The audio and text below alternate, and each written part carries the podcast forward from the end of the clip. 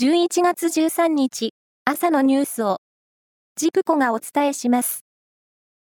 国連はイスラエル軍が地上侵攻を続けるパレスチナ自治区ガザ北部で複数の病院が直接攻撃されたと明らかにしました。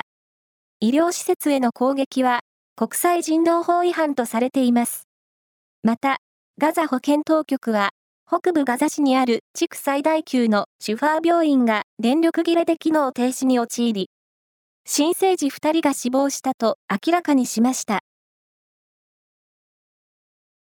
国の予算執行の無駄や事業の効果を外部の有識者が公開点検する政府の秋の行政事業レビューは昨日2日間の議論を終え、レビューでは国が政策推進のために積み立てている基金事業について改善を求める指摘が相次ぎました。河野行政改革担当大臣は、すべての基金で点検、見直しをすると表明。近く点検ルールを策定して着手します。京都府八幡市の市長選挙が昨日行われ、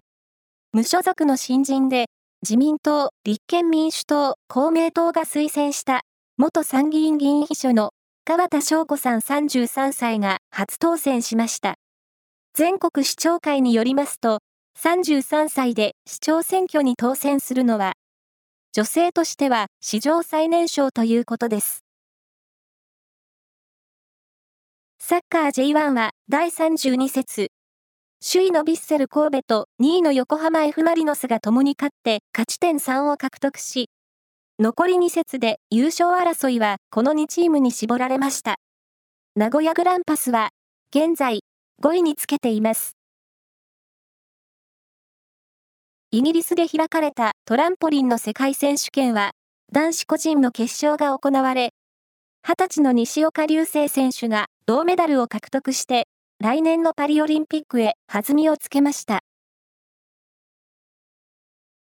大相撲九州場所は、昨日、初日の取り組みが行われ、